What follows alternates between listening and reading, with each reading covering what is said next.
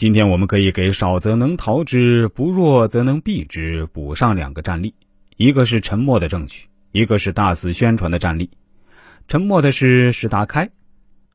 石达开的远征军在清军的围追堵截之下，一年半时间内转战川、滇、黔三省，四进四川，突破长江防线，但最后他没跑掉，死了还是沉默了，也没办法用来证明兵法是正确的。另外一个大肆宣传的伟大案例，大家都知道，是因为一跑就跑了两万五千里，跑掉了，而且最后取得了胜利。那就是红军长征。红军在江西如果不跑会怎么样？小敌之坚，大敌之擒也。坚守不跑就会为人所擒。典型的战例是汉朝名将李陵，汉武帝要他给李广利运粮草，他耻于做后勤部队，请战率五千部卒直捣匈奴王庭，结果就被匈奴十万人包围，兵败投降。汉武帝杀了他全家。还害得替他说话的司马迁被处以宫刑。人性的特点是要赢，但现实很可能要输，要懂得认输。红旗的施振荣老先生说：“认输才会赢。”这句话很有哲理。我们也可以说，输了生活还会继续，输掉的咱们认了，保住和扩大咱们赢得的。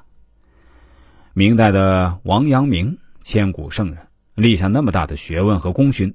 但当锦衣卫为了陷害他，做出种种丧尽天良、残害百姓的事儿，以图挑衅和构陷他的时候，他全都忍了、认了，因为他明白，在这暗无天日的社会，此刻他只要有任何一点伸张正义、挽救百姓的举动，都会粉身碎骨，而且救不了任何人。只有等着锦衣卫看见不能得手而自己停手。王阳明认输了。他等着他输到什么时候，剩下的就是赢的吧。我们接下来讲述，皇上可以不懂军事，将军不能不懂政治。原文说：“辅将者，国之辅也。辅周则国必强，辅细则国必弱。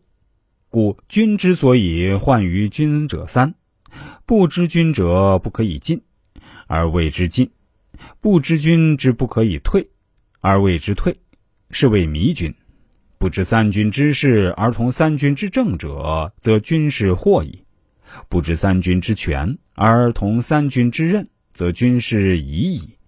三军既惑且疑，则诸侯之难治矣。是谓乱军引胜。将帅是国家辅佐之重臣，辅周则国强，辅系则国弱。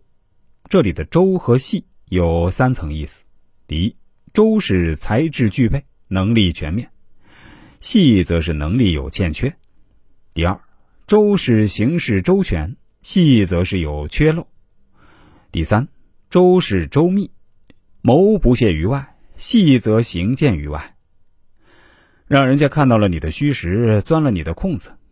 我们做事也是一样，要周全、周密，算无一策。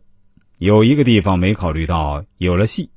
到时候就在那细的地方崩盘，到那时再喊冤，这谁知道呀？那就没有意义。中国有句话叫“不知者不为罪”，其实大错，不知就是最大的罪。你不知道怎么担当这管理的责任呢？孙子接下来讲了国君的三个不知。虽然你是老板，你不知道的事情你不要管，